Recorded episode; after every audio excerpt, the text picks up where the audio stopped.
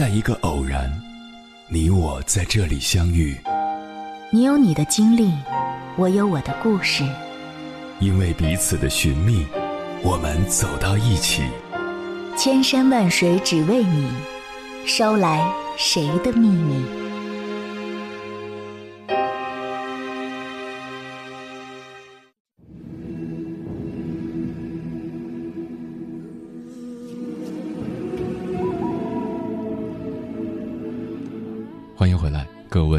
旅行者，这里是正在直播的中国交通广播，千山万水只为你，深夜不孤单。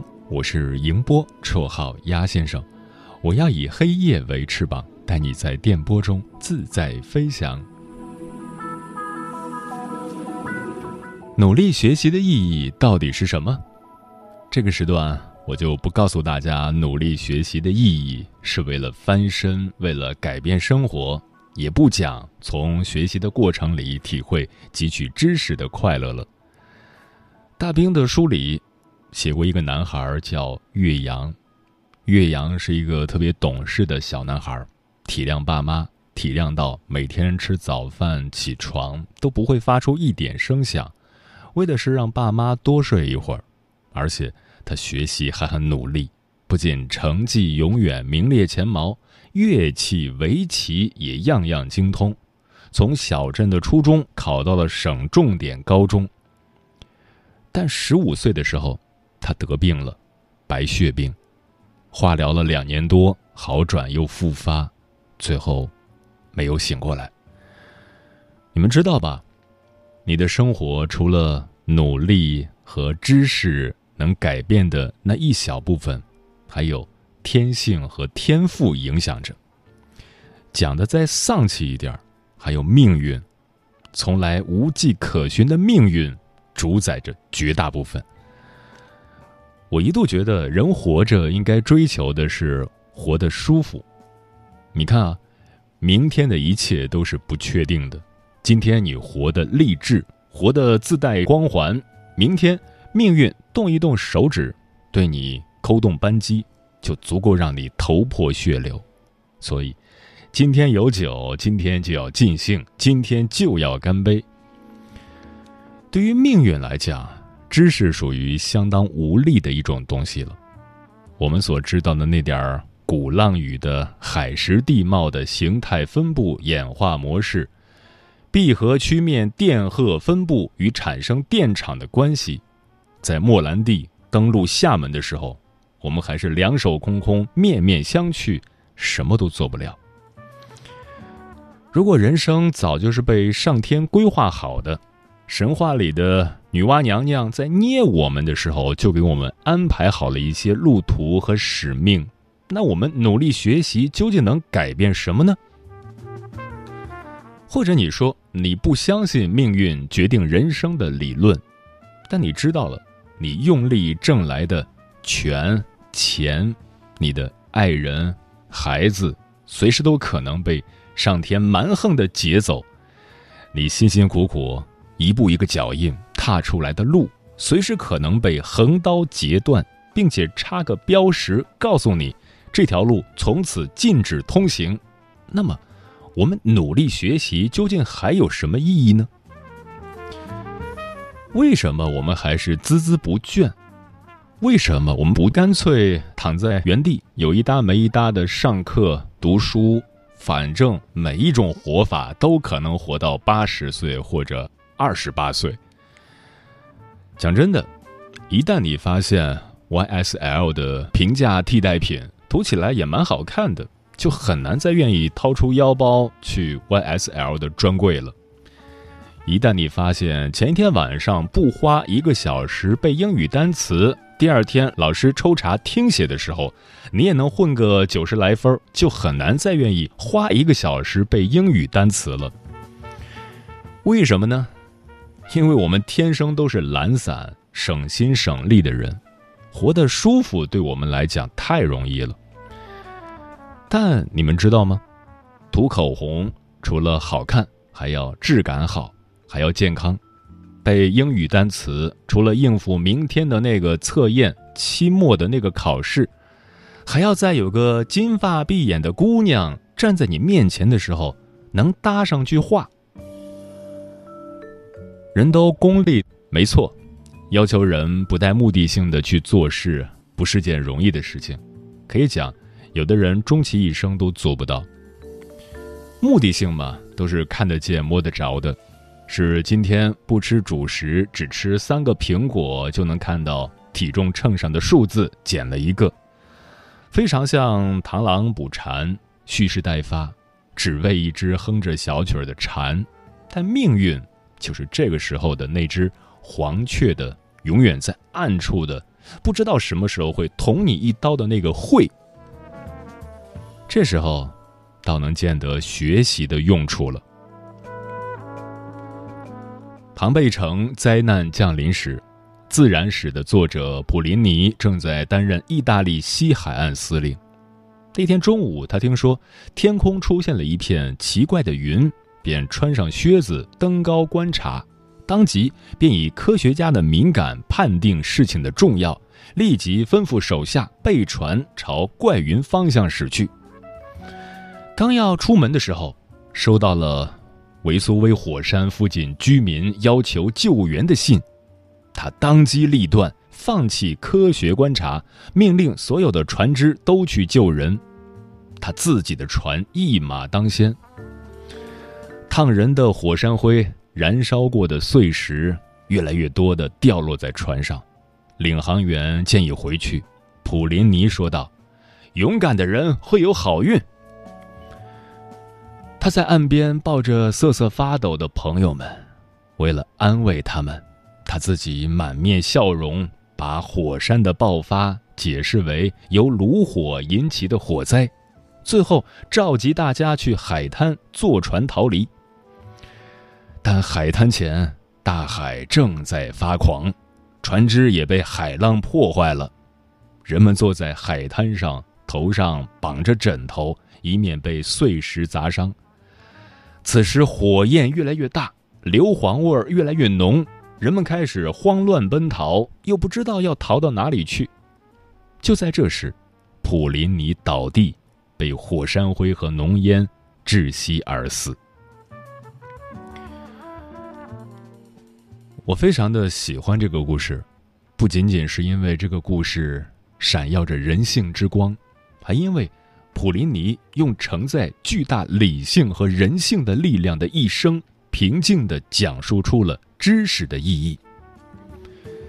知识不能保证你免受灾难，不能保证你步步高升，甚至不能满足你“我努力我会有好运”的自我感动的心理。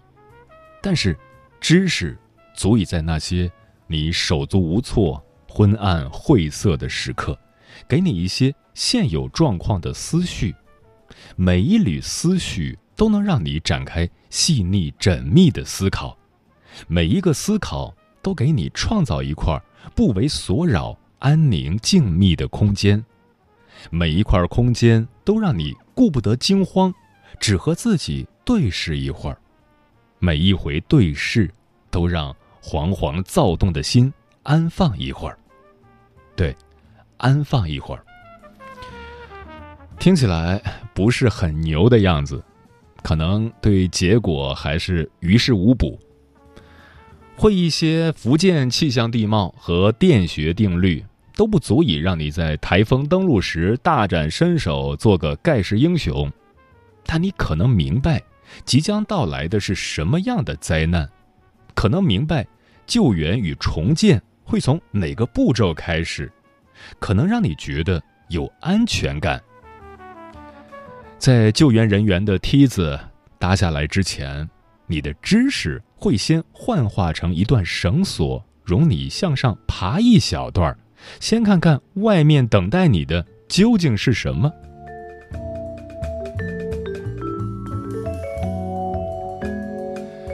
对了，开头提到的那个岳阳，在生命最后写下的遗愿是：我愿意无偿捐赠我的眼角膜和器官给需要的人。很多人给我捐款，把剩下的钱给其他白血病孩子用吧。希望爸爸妈妈去领养一个妹妹，再替我养一只小狗。还有一个遗愿，我写了好多歌词，希望这些歌词能被做成音乐，然后任何人都可以拿去使用。希望爸爸妈妈早点好起来，原谅我自私的遗愿。我只是希望用帮我完成遗愿为理由，拖住爸爸妈妈一段时间。你看，一个十五岁的孩子，因为热爱学习，他具备了只长起漫天晚霞的能力。但万一从云端坠落，他也能和山崖下的百合花安详对视。我觉得，这才是知识真正的意义。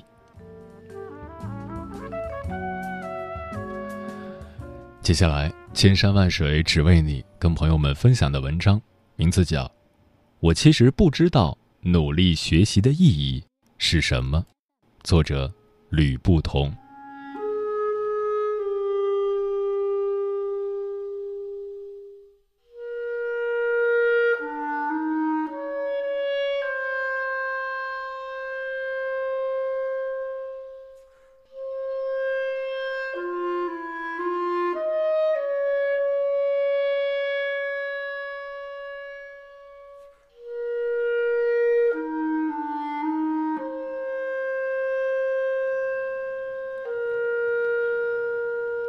三年前，没上过一天学的外公被肺心病折磨了八年后，自己在医院里拔掉鼻管，不理在床边跪成一排的三个舅舅的哀求，强行要求出院。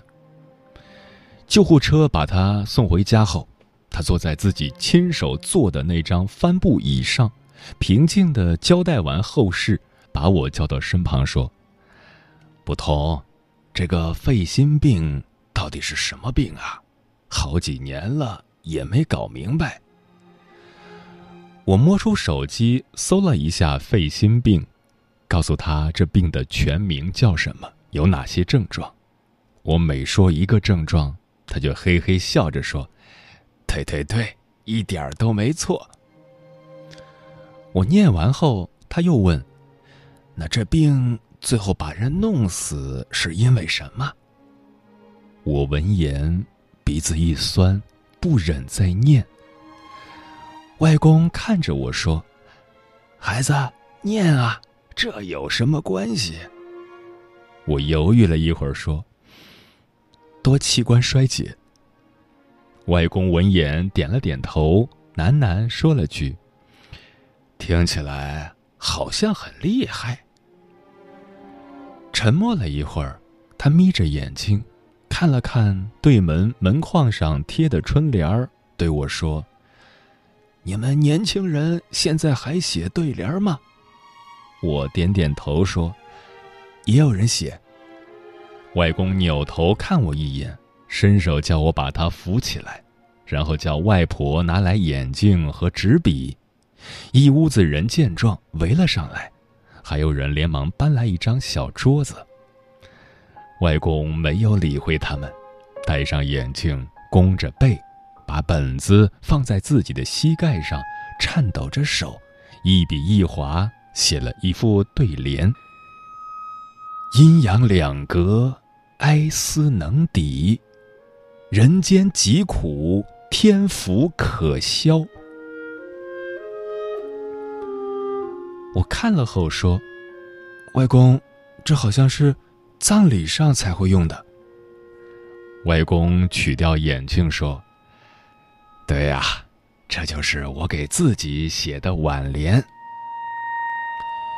一屋子人传阅这副对联时，外公又对我说：“你看这个‘萧’字是用三点水的好，还是用金字旁的‘萧’字好呀？”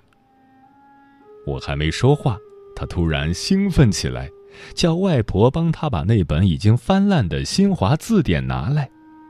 拿到字典后，他先是用力的咳嗽了一下，吐出一口痰，然后扶了扶眼镜，右手食指在舌头上沾了点口水，一页一页的翻开字典，郑重的样子，像一个第一次查字典的小学生。他查了十分钟，查到结果后，他把纸拿回去，在三点水的“消”字上打了个叉，在旁边写了个金字旁的“消”字。写完后，他端详了一会儿，然后说：“嗯，这就对了。”半小时后，他坐不住了，躺到了床上。一个小时后，他喝了一小碗粥。两个小时后，他开始胡言乱语。四个小时后，说了几个简单的音节后，他的嘴轻轻合上，脑袋微歪，安详离世，享年八十一岁。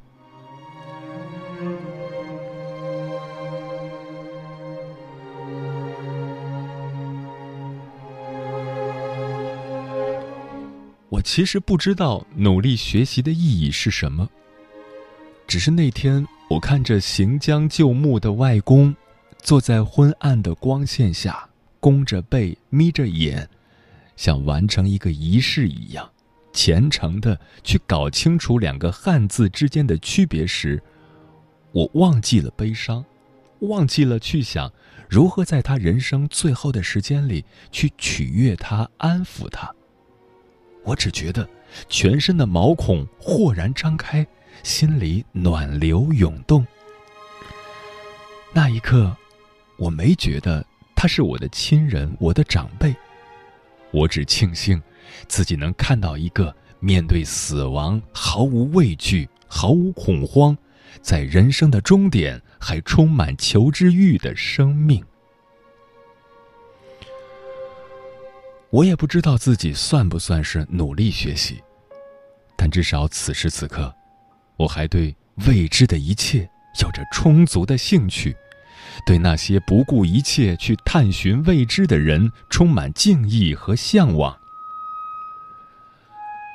在可预见的未来，人类都不可能参透生死和永恒，但终归须臾，我还是想多知道一点。多看一点，把世事里灰色区域的面积尽量多挤压一点，使之变得黑白分明、是非可见。如果死亡是一面镜子，那我希望有朝一日，在面对镜子里的自己时，我也能够像外公一样，不羞不愧，不怨不恼。如此。才真的算对得起过去自己做出的每一个选择，说过的每一句话，爱过的每一个人。烟没烧完，森林就着起大火，吞没胡林阳的新娘。他看着爱人，在火中舞蹈，收敛惆怅，施舍悲伤，请原谅，拾荒的姑娘，身上干净。漂亮的衣裳，他是为了赶来放牧。整片森林圈养起忧伤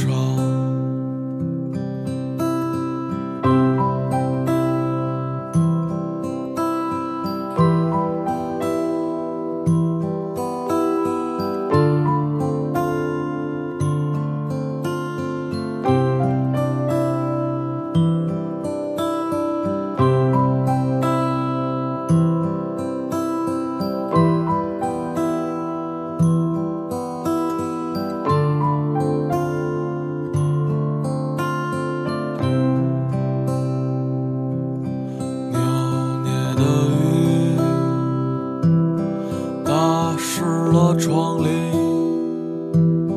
欢笑着暗红的灯光，坐在冰冷的窗台上抽烟，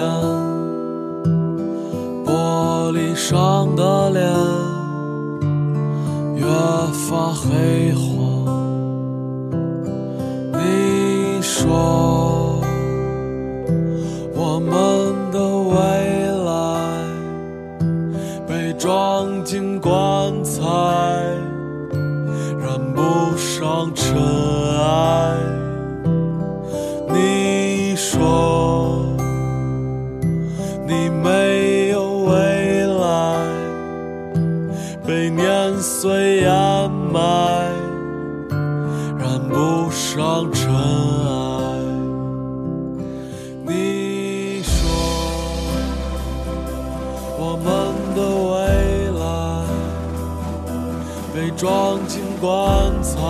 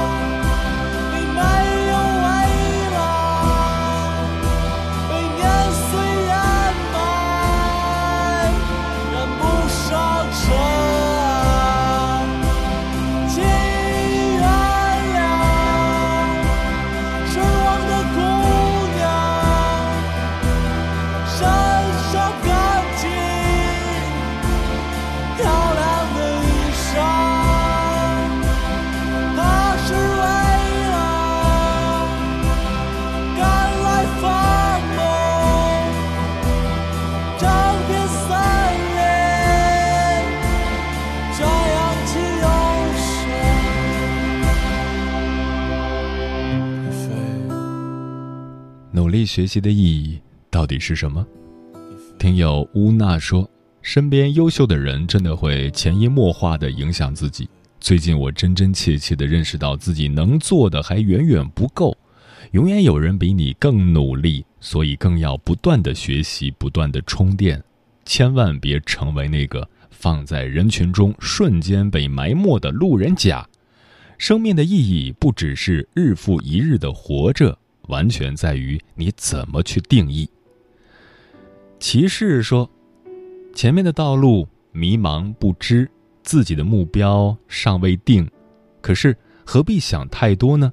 认真学习，每天努力做些有意义的事情，你会得到一个满意的结果。与其说是满意，不如说是无悔。”嗯，有句话是这么说的：人一旦没有好奇心，就差不多接近死亡了。我们离开学校，但不代表我们就停止学习了，因为人生这么长，总有很多我们不知道、我们不懂的。我们难道不想去了解吗？不觉得这个世界很有趣吗？我很讨厌一种人，他们好像什么都懂，总是自以为是的把自己狭隘的生活经验和世界观当做真理一样说给别人听，尤其是对晚辈，是一种不听我的，你迟早就要吃亏的恶心模样。他们麻木，他们拒绝成长，拒绝学习新的知识。我们永远不要成为那样的人，不断学习，不断思考，不断践行，我们的人生才会有无限的可能性。